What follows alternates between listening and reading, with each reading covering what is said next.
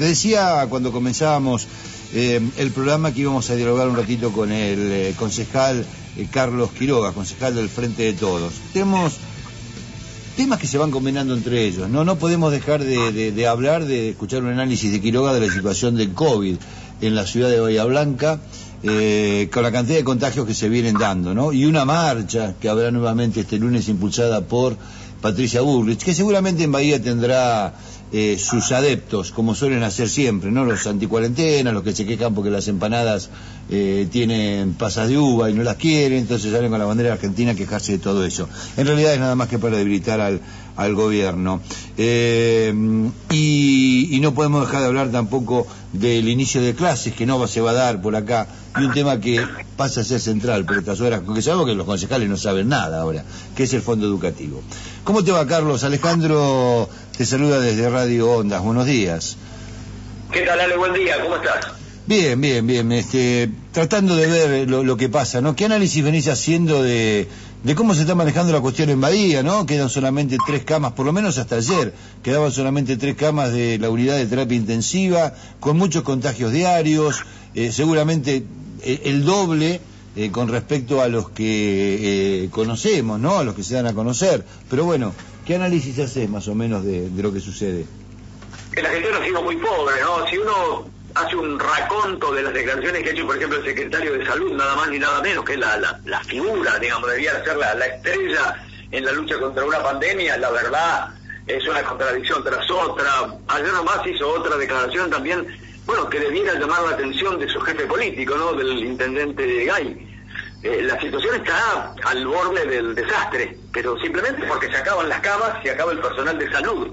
Y en la medida en que haya ciento y pico de casos por día, cuatro o cinco mínimo van a ir al hospital y a terapia. Sí, claro. no hay dónde ponerlos. No, no, va a haber quien los atienda, no va a haber un respirador para colocarles, pese a que se, eh, digamos, intensificó y se, se, duplicó casi la cantidad de respiradores. Pero acá, digamos, el, el, verdadero desastre comienza con el negacionismo que tienen respecto de la pandemia los personajes que nos gobiernan hoy en Bahía, con toda la legitimidad, por cierto, que, que es darle eh, resaltar producto del voto popular. Pero ellos siempre dijeron a los Bolsonaro, esto no es nada, esto siempre eh, plantearon las cuestiones como un asunto de coraje o temor. Y ellos como son los vivos y los que se dan cuenta que es una pavada, andan con el barbijo en la pera, en el Consejo Deliberante no ponen alcohol en gel ni jabón en los baños, aunque te parezca mentira, eso pasa, pasó durante todo lo que lleva la pandemia. Y entonces, que la economía primero, Gay como gerente que es más que intendente, gerencia más que gobierna, le pone atención al, al cliente. El cliente siempre tiene razón. Entonces lo apretaban de un lado, habría, lo apretaban del otro, habría. Pero solo eso, habría. Si, si vos solo abrís, los estás condenando al efecto boomerang, que está padeciéndose ahora. Si no solo abre, discúlpame, pero un paréntesis, no solo habría, sino que además traslada la responsabilidad a cada uno de los habitantes de, la ciudad, porque abren ni siquiera salen a controlar a ver si están haciendo bien los protocolos, si están haciendo bien las cosas. Ahora la responsabilidad de lo que vivimos en Bahía, ¿no? No, se están refregando las manos para decir que fracasó como tal, lo habían anticipado la fase 3, pero si el, día que la fase 3, con la anuencia de Gallo, aunque lo niegue ante Carlos Bianco, el jefe de gabinete de la provincia, cuando anuncia la fase 3 y dice esto no va a andar, y ya le está, digamos, eh, generando al ciudadano y a la ciudadana común el relajo, porque dice, el intendente dice que no andar, no andar, y es la profecía autocumplida, y no anduvo, por supuesto que no anduvo. Si él no le, no le da sustentabilidad a las aperturas, con una intensificación del programa de testeos, con eh, el reforzamiento o el refuerzo de las UCMAS, con los controles y las fiscalizaciones, y nada va a servir. Entonces, queda como el bueno de la película, el aperturista que está del lado de la economía, nos pretende poner a nosotros en el sitio de los malos, y resulta que él con eso solo le genera el desastre que ahora estamos padeciendo, porque aun cuando, más allá de las disposiciones, el, grueso de los comercios y, servicios de esta característica han permanecido abiertos, eh, mucha gente no va porque tiene temor, porque la verdad que los números son pavorosos y ya llegamos a un nivel en el que prácticamente nadie en la ciudad está al margen de tener un conocido o alguien cercano contagiado, internado en terapia o muerto por el COVID. No, sí, Así que eh, está, el programa es eh, dramático, verdaderamente. Sí, además este, un poco desalientan eh, los encuentros sociales, porque se alientan algún tipo de encuentros sociales. Dice, bueno, no se junten, viene el Día de la Madre, no hagan nada, quédense en su casa. Sin embargo, cada una de las marchas que hubo en contra del gobierno eh, nacional, hasta fueron fogoneadas en las redes sociales por algunos de los miembros del mismo Ejecutivo eh, Comunal. Y vuelve a pasar este lunes. Y después de cada una de esas marchas, discúlpame, después de cada una de esas marchas hubo una explosión de casos en Villa. La primera, que fue el 17A, a la semana, a los 10 días, tuvimos los primeros 56 casos, veníamos de 14, 15. Y de ahí para acá fue tremendo, Carlos. el propio Gay decía que son expresiones de libertad. Bueno, esta isla todo atravesado por la cuestión ideológica, ellos tienen esta, este concepto, este criterio de la libertad individual, es decir, nada de lo que sea colectivo, de lo que sea eh, de alcance social, eh, a ellos les va, ellos es el salve de quien puede, yo solo este, soy el que puedo disfrutar de las libertades y hago lo que se me antoja.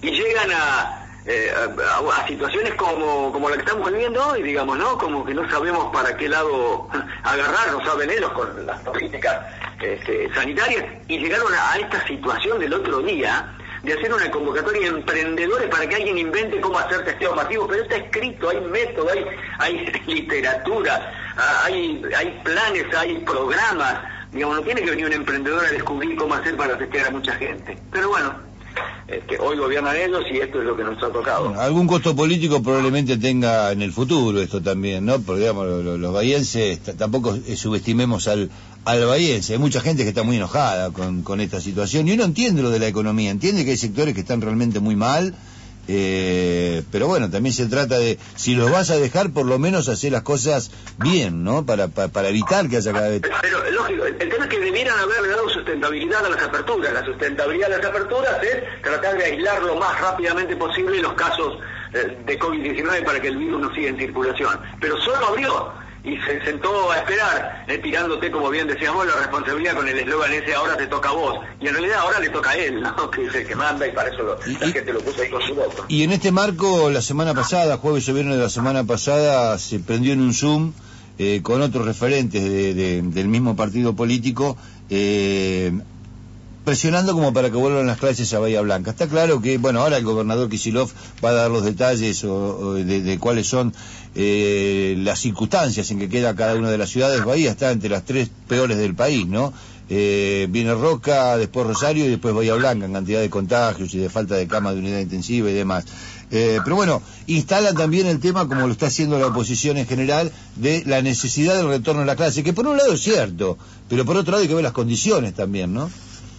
No, pero es una estrategia. Todos los lunes aparece una comunicación eh, generalizada entre los intendentes de Juntos por el Cambio de la provincia de Buenos Aires, ¿no? No es que se le ocurre a, Gay o que se le ocurre a Macri y a Vicente López y Gay adhiere, es toda una línea de, trabajo político bien definida y todos los lunes van a venir con algo, ahora van a venir con las pistolas Taser y, siempre con alguna historia, siempre. Es parte de su política de esmerilamiento y de anticipación a a la elección de medio tiempo del año que viene, ¿no? Sí, eh, y esto de las clases es un disparate, digamos, acá en Bahía Blanca nadie en su sano juicio puede imaginar que después del feriado del 12 de octubre los chicos puedan volver a clase. Esto es, el propio gobierno municipal, a través de Marisco, lo día dijo que el 40% del eh, boleto cortado del transporte público se explican por la actividad escolar, con lo cual, si ya estamos con este nivel de circulación del virus, y le sumamos un 40% más de pasajeros al transporte público, eh, imagínate a dónde vamos a ir a parar cuando ya el año eh, está eh, extinguiéndose y además cuando se habla de vuelta a clases es una mentira, vuelta a la escuela vuelta a clases presenciales. En realidad el, la, política educativa estableció que la, continuidad pedagógica se pudiera sostener y con altibajos y con diferencias, lamentablemente acá todas las diferencias sociales han quedado al desnudo, no todos los chicos tienen conectividad, no todos tienen dispositivos, ah, hubo un, sistema de cuadernillos que complementó de alguna manera esto. Pero bueno, ellos son así. En Buenos Aires el gobierno nacional le ofreció las 6.500 computadoras para otros tantos chicos que tienen este, dificultades de falta de dispositivos y los hacen ir 10 días a los chicos a los patios ahí en Parque Patricio para sacar la foto y, decir que están revinculándolos y después recién le dan la compu. Bueno, estas eh, situaciones que las quieren presentar como virtuosas y la verdad son un cachivache. Sí, es todo nada más que en, pos de una campaña. Eh, No puedo dejar de hablar del fondo educativo. El año pasado, de acuerdo a lo que me decía Analia López hace unos días atrás, hubo una subejecución del fondo educativo de 80 millones de pesos. ¿Y por qué hablo del fondo educativo? Porque si quieren volver a, las escuelas, las escuelas de Bahía, lo ha reconocido Fabiola Bossi, de, de de la titular del Consejo Escolar, lo ha reconocido también Dirección de, Inspección de, la provincia en Bahía y demás. Están, la gran parte al menos de las escuelas, están en mal estado, no están en condiciones para los baños, hay escuelas donde no hay agua, donde las aulas son muy chiquititas, eh, y además tendrán que poner el jabón, el gel, la lavandina y todo lo que se te ocurra para que 10, 12 pibes vuelvan durante la semana si es que vuelven en Bahía. Ahora bien, la pregunta es, si el año pasado se ejecutaron 80 millones de mangos en el fondo educativo, ¿cuántos había para este año? Y la pregunta final es, si este año no fue la plata del fondo educativo al sistema de transporte público de pasajeros a pagar el 50% del, del valor del boleto para que los pibes paguen un poquito menos, eh, ¿se habrá utilizado la guita esa para arreglar escuelas? Por lo visto no, y desaprovecharon un tiempo precioso donde no había chicos en la escuela, ya hace varios meses que la obra eh, se podría haber llevado adelante porque había habilitación para eso. Eh, la subejecución del fondo educativo conlleva otra situación de extrema gravedad, que es que lo que no se gasta en un año pasa al año posterior para valores nominales, con lo cual la inflación les pone un porcentaje altísimo de la capacidad de compra de esos recursos.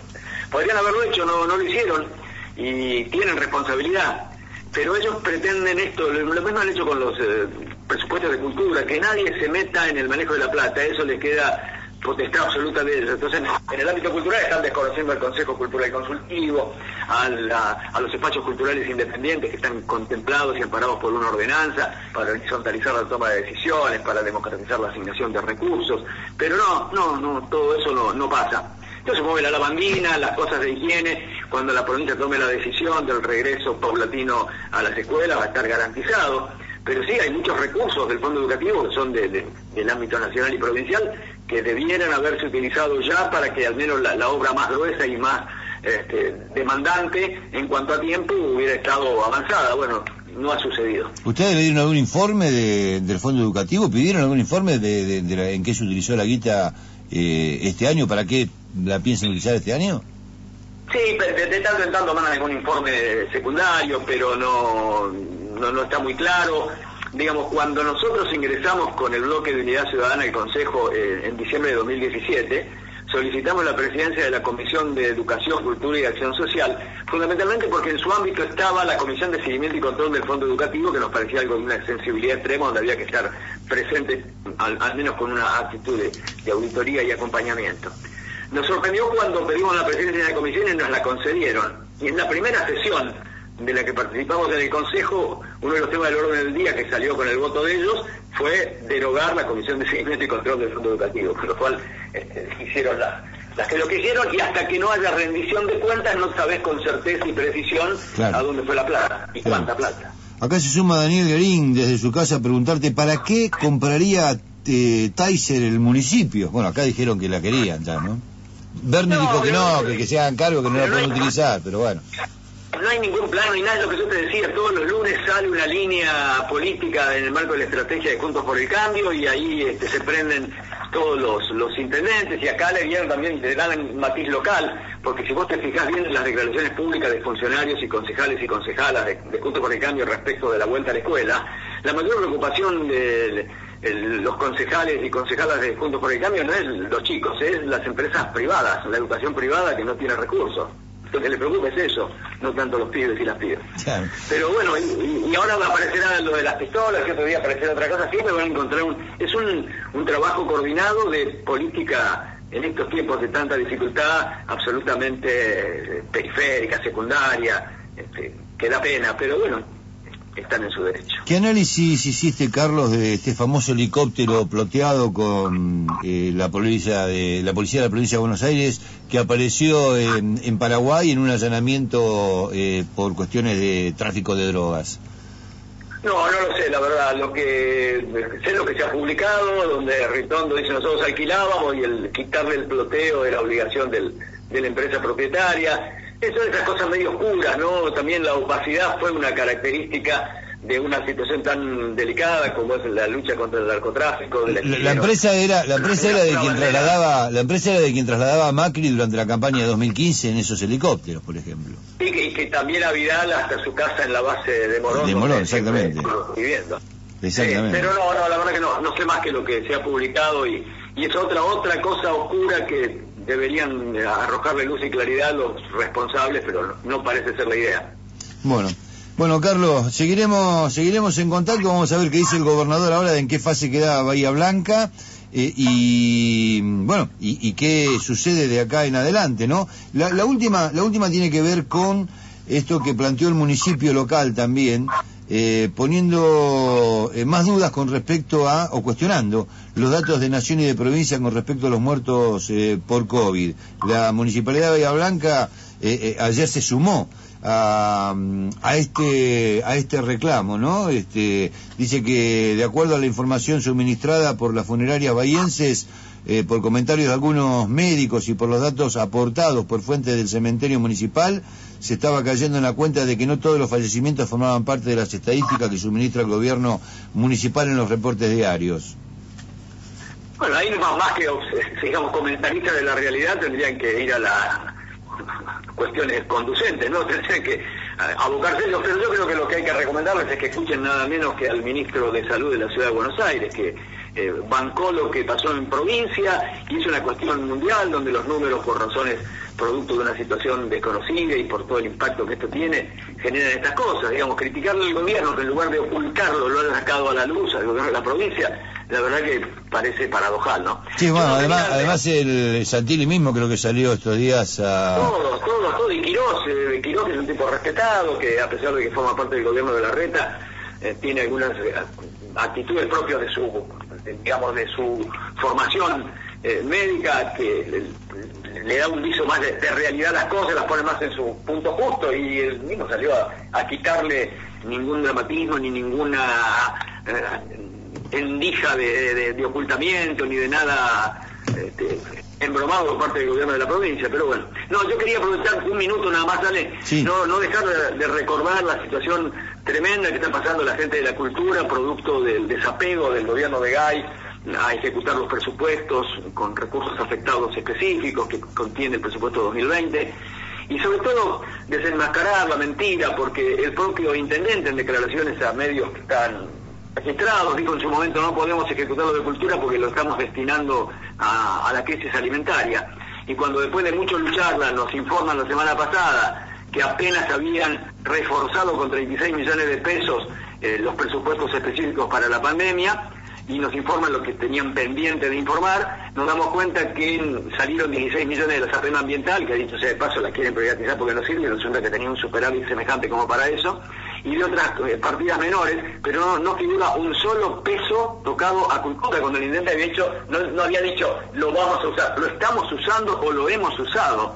Bueno, nomás, mintió, mintió, y la gente de la cultura se quedó eh, ocho meses sin, sin laburar, ocho meses en una situación eh, eh, muy, muy difícil, de la que va a costar salir, pero que podría haber sido mucho más aliviado si simplemente el gobierno municipal de Gallo hubiera cumplido con lo que le corresponde. se zafaron un poquito porque hace 10 días atrás llegó algo de nación y de provincia, ¿no? Para, para el sector de la gente cultura de la ciudad, si no, este, eh, hubiera sido todavía peor la situación. No, no, la inversión de nación y provincia lo está salvando, el plan sustentar cultura, desarrollar cultura de nación, ahora viene eh, para los espacios que han sido catalogados en el marco del turismo y cultura, 3.700.000 pesos, que vamos a cómo los reparten. Nosotros quisimos tener participación ahí, no, no nos han dado lugar. Eh, provincia también no nos olvidemos que está desde siempre eh, bancando, a pesar de la inactividad, los sueldos de 320 trabajadoras y trabajadores de los organismos artísticos del sur. No, las provincia están presentes como pasa en todos los, los ámbitos.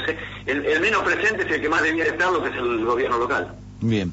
Carlos, como siempre, muchas gracias. y bueno, seguiremos en contacto. Hay muchísimos temas para seguir analizando de nuestra realidad. Sí, sí, tal cual, cuando quieras. Y en el tema cultura, para cerrar, no hay que olvidarse de lo que es el, el símbolo de la no política cultural del gobierno de que es el Teatro Municipal cerrado. El teatro lleva ya más tiempo cerrado que el que demandó su proceso de licitación y construcción. En dos años largaron los primeros papeles sobre el teatro y, a, los dos años estaba ya el teatro inaugurado. Acá, con suerte, no sé, la primavera del año que viene, quién sabe cuándo será, para una refacción que el grueso ya se había hecho en la época de Reinstein y cuando el centenario del teatro. Pero en fin, el teatro municipal lleva cerrado más tiempo que que se tardó en hacerlo. Es un dato. Todo un símbolo, todo un símbolo. Un abrazo, Carlos. Un abrazo a ustedes, gracias. Hasta luego.